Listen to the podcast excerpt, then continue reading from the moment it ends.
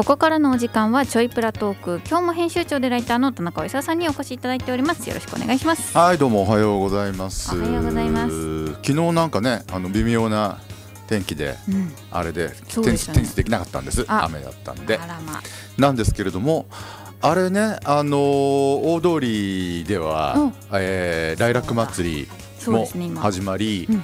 先週ねだから17日から始まったと思うんですけれども、はい。なんか友達がね今あの千葉に住んでるまあ友達がはい。あの久しぶりにこちらに帰ってきてて、うんうんあこっちがまあ実家なんではい。でなんかこう人を集めてあので彼女はその赤ちゃんが1歳2ヶ月の赤ちゃん連れて帰ってきてるのではい。でその赤ちゃん連れてその初日のライラック祭りにでまあ飲むと昼から。水曜日だっちゅうのにね全く。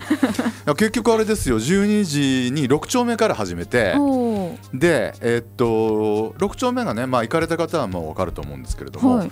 うーんあのねビールアルコールビールしかないんですけあどもうんあのハンバーガーとかサンドイッチとか、あとちょっとエスニック料理みたいな。なんかねランチを食べるんだったら6丁目のの方がいい感じですよね。でその辺でちょっと何何杯か飲んだ後はい。でその彼女はまああの子供もいるからっつって帰ったんだけど、3時ぐらいに帰ったんですけど、はい。残りの人連中4人ぐらいではい。隣7丁目。で7丁目が、まあ、武田さんは興味ないと思うけど、はい。あのワインガーデン。っあーワイン。ていうことであの道産北海道産のワインしかないんです、えーすごい。そうなんですよ。北海道産のワインばっかり置いてあって、でそれをあの、えっと、北海道ワインクラスターっていう NPO のあの安倍さんっていうソムリエのね、方がセレクトしてものが並んでて、で安倍さんをはじめとしたソムリエさんが、あのその会場のあのワイン売り場の近くにね、うん。いつもいらっしゃってでほら分かんないじゃないですか。みんな何買っていいんだか。うん。そのね。特に道産のねワインっていろんな、あのまあ、ワイナリーが出してるっていうのもあってで教えてくれるんですよ。どれがいいんですかねっていうような。であのボトルで買ってもはいあのちっちゃいワイナリーのワインって、うん。あの結構高いんですよね。あそうなんだ。3000円とか4000円とかするケースってあるんですけど、ん。でもそれ元値ぐらいで売ってますから、そうだからあのーそうそうあのーちょっとね千歳ワイナリーっていうところの,、はい。あのピノノワール木村農園さんのやつってあるんですけど、すごい好きなんですよね。ではいそれも売っててそれ4500円でした確か、ボボトルでね。であのでまあ店も出てますから周りね、あのそこで、えーワインとまあちょっとつまみながらっていう日本4人で2本飲んだね。2 時間で結構。えー、ちょっと飲んで飲んでるかな。その前ビールも飲んでるのにね 結構飲んでますね。いうのがもう初日だったんですよね。楽しいですよ。これ20何日 8, が8ぐらいまでやってるんですよね確かね。ねえーっとそうですよね。28だと思います、確か。なのでまだあの行かれてない方は天気がいい時を見計らって今日なんかはもう大丈夫かな、はい。あの今ほらラーメン祭りもやってるからそうなんか並びでいいんですわ並びが。う、んなるほど。うん、だ酒飲んでラーメン食ってとか全部。締めで。ちょっとラーメン高いけどね。いい食べ980円でしょあれ。うん武田さんそっちの方が興味あるでしょ？そうですね。ね。あれはねまあその ラーメンはねちょっとなんかちょっと丼も小さいし な。すっげえ並ぶらしいしね。そうなんだ。らしいですよ、えー。ということで今大通公園。まあなんていうか4年ぶりに、うんうんうん。あのにぎわいを取り戻してるっていう感じになってるんでそうですねはいぜひお出かけいただければいいかなとうんいうふうに思います。あのー広島でうん。あの G7 やってまして、あのいろんな話題がこう、まあうんうん。ゼレンスキー大統領もちょっとびっくりできたり、本当ですよね。ね、すごい話題になってるんですけれども、うんうん。ネットではすごいあまりちょっとくだらない議論が起こっていて、おあのお好み焼き議論ってやつがお好み焼き議論。あのー、2日目かなうん。の昼食で、はい。あのーその各国首脳がうん。お好み焼きを食べたみたいで、うなんだ。ですごい写真が出回ってるのは、うんうん。あのイギリス大使館イギリス政府が出してるやつかな。はい。あのイギリスのスナック首相がうあの、えーお好み焼きをこう焼いてる写真？あおたふくソースのあのエプロンつけて。あれ多分おたふくソースのあのか会場だと。うんおたふくソースってすごいあのそういう多分お好み焼きチンみたいなの持ってると思うあんですよ。そうなんだ。そうなんですよ。でしかもあれねあの一回私も受けたことあるんですけど、はい。あのオタフクソースの社員さんってみんな資格持ってるんですよ。おごい。好み焼き資格ってあって。そんなのあるんだ。そう。これであの講義してもらったことありますよ、お好み焼きの焼き方っていういいの？なで やってみたい。ちょっとやってみたいです。でその要するに広島私は広島風お好み焼きって言うんですけどうんその広島のねお好み焼きを焼いて、うんでそれが報道がね全部お好み焼きっていうふうに報道されてるわああなるほど、けですよでそれはあの海外のメディアも同様で、うんあのローマ字でお好み焼きっていうこう全世界に発信されてると私も大阪の人だからそうだけど 大阪の人がねそれはなちゃうでなるほど。あれは広島焼きやっていう。なるほどなるほど。でも広島の人って広島焼きって言わないんです。当たり前かもしれないけど。広島の人はあれをうんお好み焼きっそうですて言うんですよ。うんうんうんうん。で聞きたいのはやっぱりそのお好いや大阪風大阪風というか大阪でいうお好み焼きを広島の人は何て言うんだろうっておー確かに、思ったりするんですけどね。で大阪焼きっていう人もいたけど大阪焼きって違うもんでしょ？うん。大阪焼きって武田さんどういうもの思います？大阪焼きってほら屋台とかでうん見かけますね。あのね要するにあの回回転焼きって言ってわかるのかな？あのどら焼きというかあああいうちっちゃいあのお好み焼きを大阪焼きってやう。ん言って屋台で売ってますよね。だから大阪焼きも変だし確かに。だから大阪風お好み焼きっていうのかな？っていう。確かに。ねいう話なんです。たたたただあの広島風お好み焼きとうん大阪風お好み焼きってやっぱ明らかに違うのでそうですこねう区別はつけてほしいですよね。まあどっちもお好み焼きっていうのは確なかなかだからまああの広島の人はとかす必ず頭につければいいかもしれない。広島風。確かに。大阪風。どっちのだよっていうのはちゃんと。ちなみに札幌はどうかわからないんですけど、うん。風月のメニューを見てみたらはお好み焼きと広島焼きでした。お。広島の人は怒るいと思います。そうなんだ 怒ると思いますよ。風月のメニュー。も角が立つな。はい。ということで。いやなんかそういうねあの変な話題もあった。そうなんだ。G7 まあまあ成功で終わって。うんうん。あのなんか全然問題もなくてうんうんよかったんじゃないかなとはい。いうふうには思うんです。広島行ったことないんですよね私ね。行ったことあります？ないですいっぺんだからあのその原爆資料う館ん。なんかもあれ見てるとちょっと行かなきゃななんて思ったりしますね。お好み焼きも食べなきゃ。そうですね。ね。食べ比べよう と思いました。さてあのね先週その大通りに行った以外もはい。えっと一軒ねお店新しいお店に行ったことないところに行ってましておはい。あのですねえっとバールソッソーリうんっていうえそじゃあバールソリーソ。全然違うか。バールソリーソ。っていうえっとねバールって言うんですけど別にバーじゃなくて、うん。あの本当にイタリア料理のカジュアルなあのレストランっていうところです。場所がねちょっとあの、えー西10大通りのね西18丁目うんにある。だから、えっと、18西18丁目の地下鉄の駅からは割と近いところにあるし私の家からは歩いて20分ぐらいのところにある。私としては行きやすい。店ですけど行ったことなかったんですよ。うんで友達がなんかね小樽には飲みに行ったら、いうん。その小樽の酒屋さん兼なんかまあ角打ちみたいにねうん。飲めるようになってるところでそのご主人とかとお話ししたら、うん。いや札幌のこの、あのーバールソリーソがすごい美味しいよっ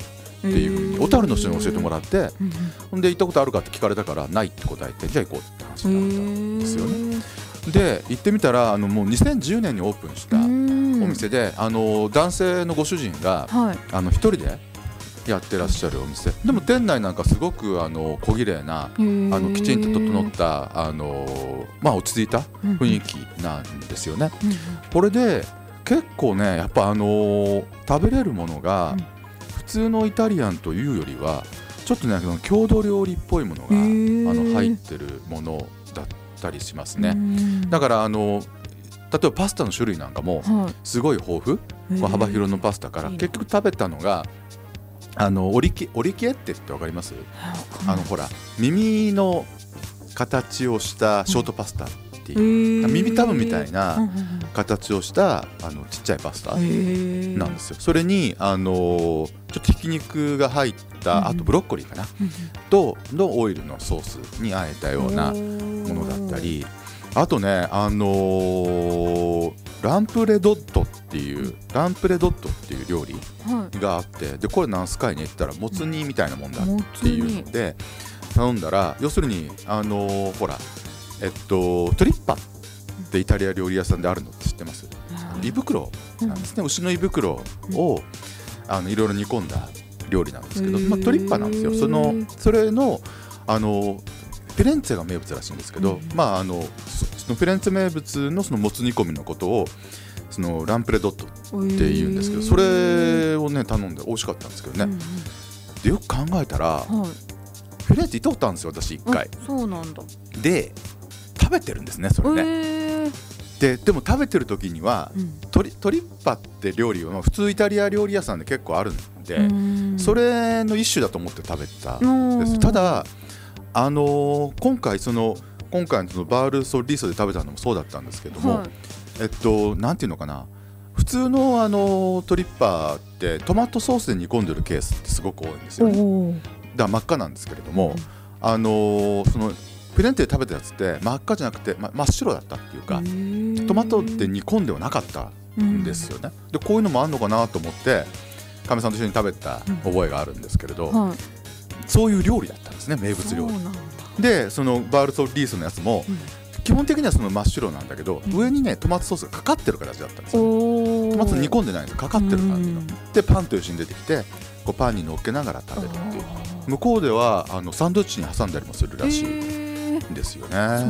まあ要するにイタリアもつ煮込み、うんっていう。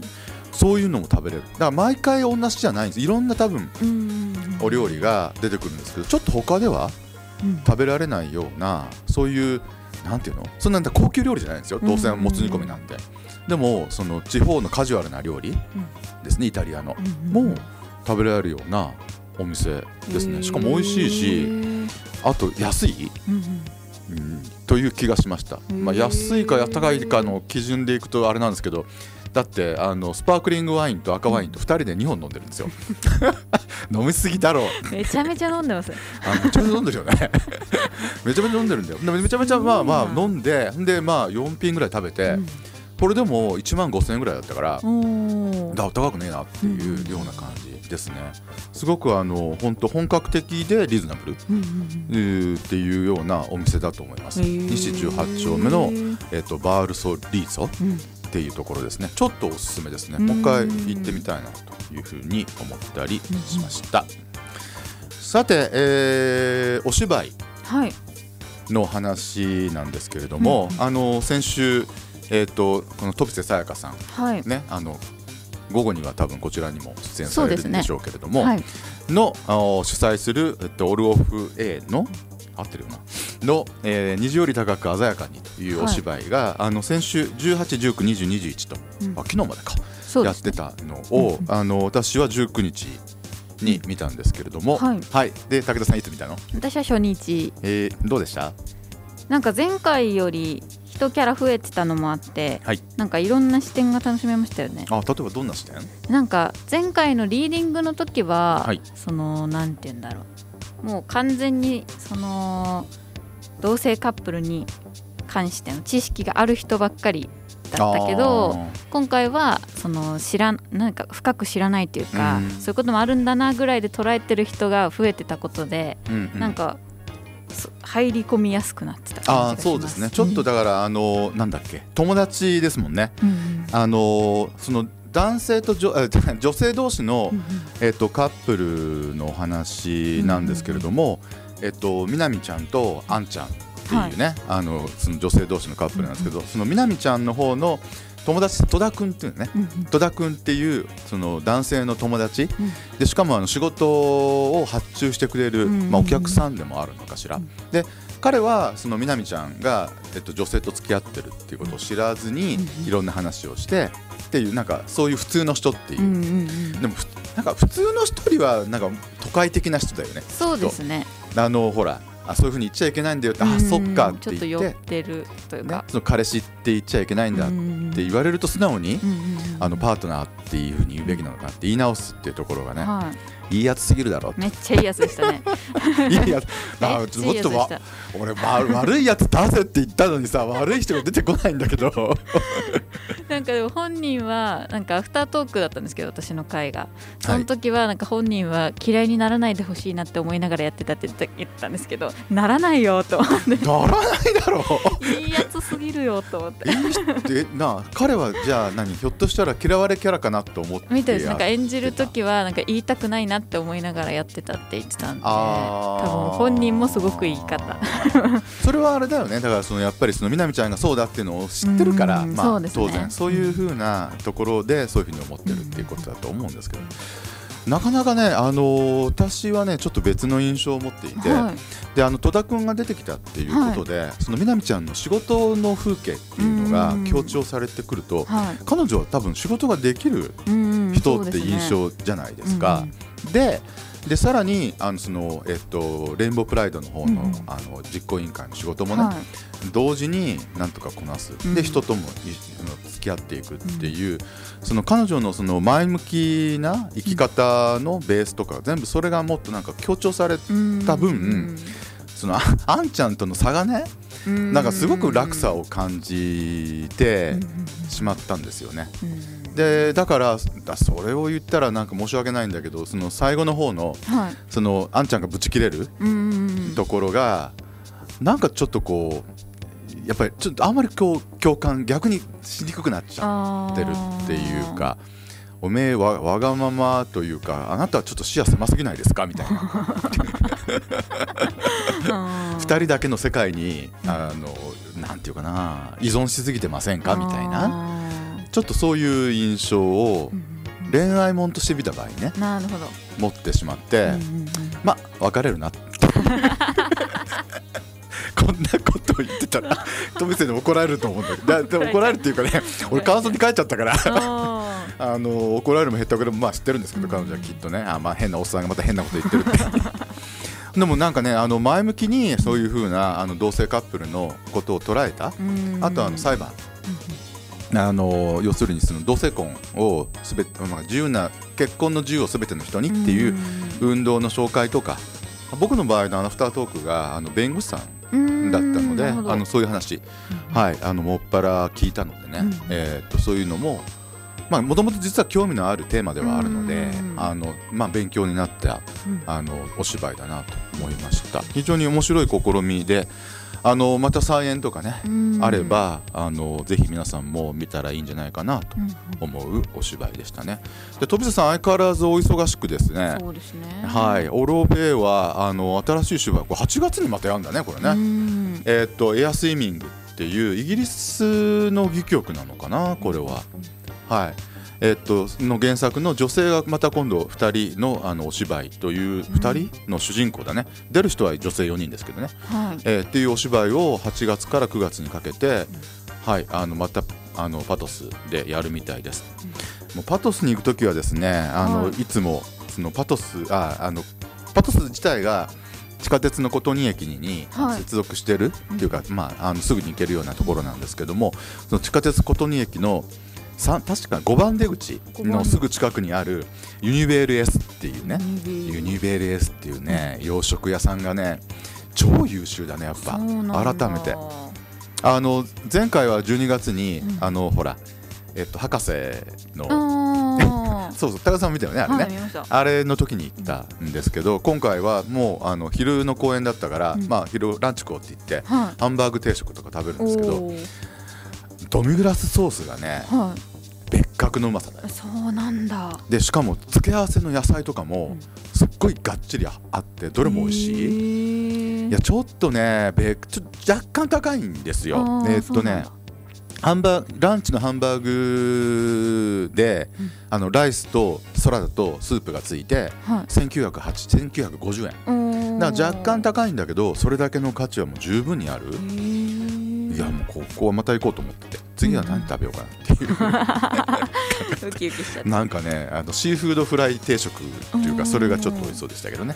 はい。まあ、そういう情報もちょっと余計なことですがうん。付け加えました、さて、えっと映画のお話です。まず1本、えっと最新作の方からご紹介しましょうかね、あの5 5月26日今週の、えー、と金曜日に公開になりますはい「えー、と波紋」という映画です。日本の映画です、えー監督があの荻上直子さんですね、うん。あの荻上直子さんっていうと実はあの「かもめ食堂」っていう作品が一番有名だと思うんですがうん。武田さん見たことある？見たことないですね。なるほど。かもめ食堂を見たことないと。かこれはね、えっと、フィンランド、うん。だよね、あれ。かもめ食堂って。が、あの、舞台の、あの、映画でですね、はい。あの、日本人女性が、はい。えーそう、フィンランドのヘルシンキに、あの、料理店をうん開いてで最初おにぎりとかねなんかその日本風の普通の料理を出すんです。だからフィンランド人なんか全然理解しないから最初は全然誰も入らないお店なのにはい。でなんですよ。でそこに旅行者の日本人の女性なんかが手伝うようになうん。ってでなんかきっかけでだんだんお客さんが増えていってっていう基本的には事件が全く何も起こらない淡々淡としてるけどなんかこれ魅力あるよねっていう映画で大体この時これ何年 ?2007 年か。うんうん。ですね。2000あ2006年だ正確に言うと。でそのしゅその料理食堂を開くその女性をあの小林聡美さんがやってて小林聡美さんってなんか不思議な魅力のある女優さうん。んじゃないですか。そうですね。そう。でそこにだからその手伝いになっていくのが片桐はいりさんとかももたいまさこさんっていううん癖者揃いだな っていうような話だった。でこれがねもう大ヒットしたんですよ。で料理もあのーすごく美味しそうだったんですよね。そのえっと、そのおにぎりだとか最初になんかお客さんをつかむ時には、うん。あのシナモンロールをつくここだけはちょっと洋食なんですけどシナモンロールってわかります？うん。あのシナモンの香りがするあのこの、えっと、ペスあのデニッシュペストリーみたいな、うんうん。あの菓子パンみたいなやつですよね、あれを焼いたらシナモンの匂いがして、うん。あのフィンランド人のおばさんが入ってくるっていうところからうん。お客さんがだんだんついていくようになるっていう話も面白かったし、うんうん。あのフードコーディネーターで飯島奈美さんっていう、結構ねあの有名なあの方がついてたんでなのであの結構そのお料理とかもねすごい良かったっていうのがその「カモメ食堂」っていうもうだからえっと十何年前の映画なんですけどもこの後もいくつもあの荻上さんは作品は撮ってるしあの海外でも賞とか取られてるんですよね。うんその荻上直子監督のあの最新作っていうのがあの今週末から公開される「波紋」っていう映画になりますと。で話はもう全然昔のやつとは違っていてはで主人公はあの筒井真理子さんっていう女優さんがねい。はい。演じる頼子っていうまあ普通の家庭の主婦なんですよ。はい。であの三石健さんが旦那さんでうんで息子が一人いるんですけれどうんで普通のあの一戸建ての家で幸せに暮らしていた家族だったんですけれども、はい。突然その三石健の旦那がね失踪するんですよ。でしかも理由がなんか情けなくて、うん。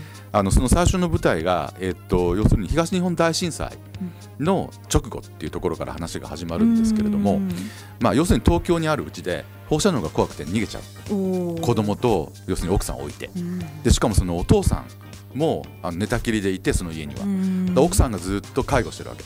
でそのお父さんも置いて逃げる。最悪。最悪でしょ？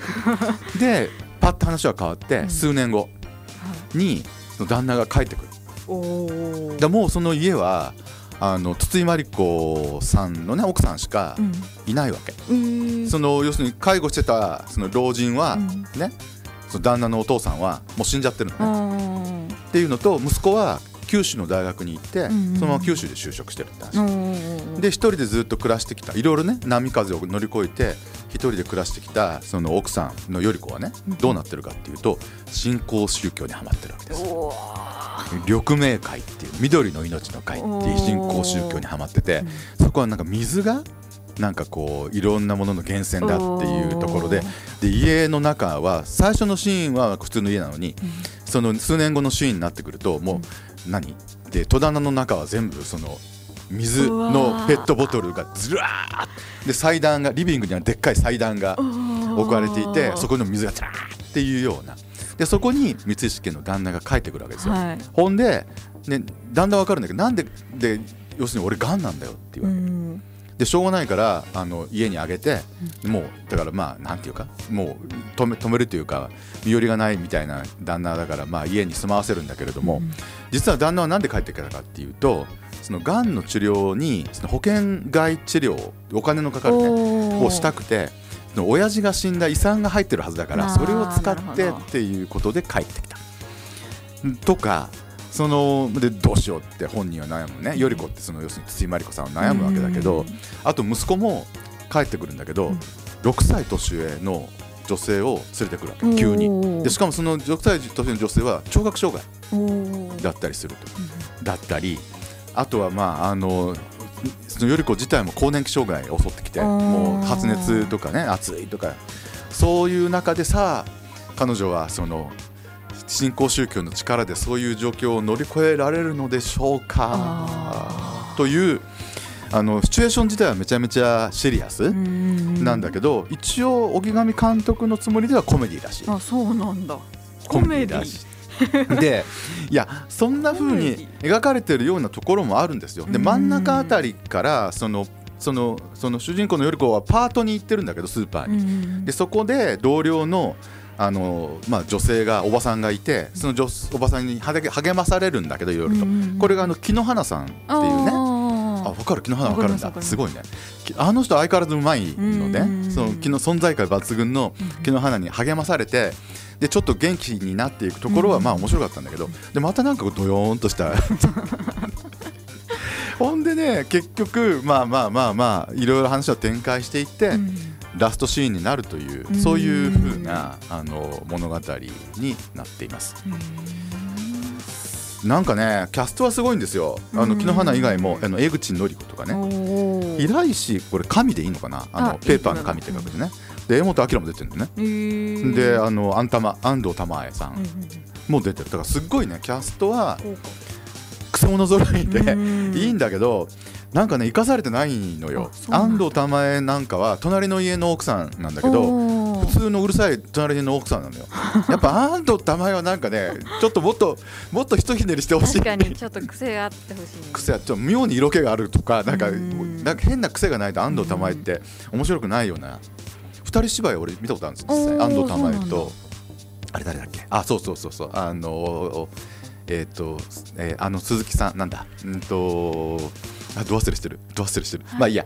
そういうふうな あのだからそれもちょっと惜しいし、あうん。のだから筒井真理子と三石健はすごくいいんですけれども、うん。それ以外のちょっとキャラクターがつまんないというのと、うん。ラストがこれ多分ね監督はすごい自信のあるって言えないですけど、自信のあるラストだと思うんですけど、はい。私はちょっと唐突感があったんですよね。というのとその過去にもそういう風なラストっていうのは、結構映画的にはあって、それの2番煎じに見えちゃうっていうことなんですよ。ね。で見てないですよねこんな古い映画なんですけど。例えば1990年の「神結の亭主」っていう。見てないです見てないでしょ？あのパフランスフランス映画ですよ、この当時に流行ってるんですよ。パトリス・ルコントって監督ね、あとはあのポン・ジュのね。あの半地下の家族のパラサイトのねのあの母なる証明っていう映画が2009年にあったんです。それのラストとかにすごい似てるのが惜しいんですけどね、まああの荻上さんんですから、まあ、見たい方もいらっしゃると思うので、ぜひちょっと試してみてはいかがかなはということでこの「ハモン」という映画は、えっと5月26日札幌では、えっと札幌シネマフロンティアで今週金曜日26日から公開になります。い。気になる方はぜひということで以上ちょいプラトークをお送りしました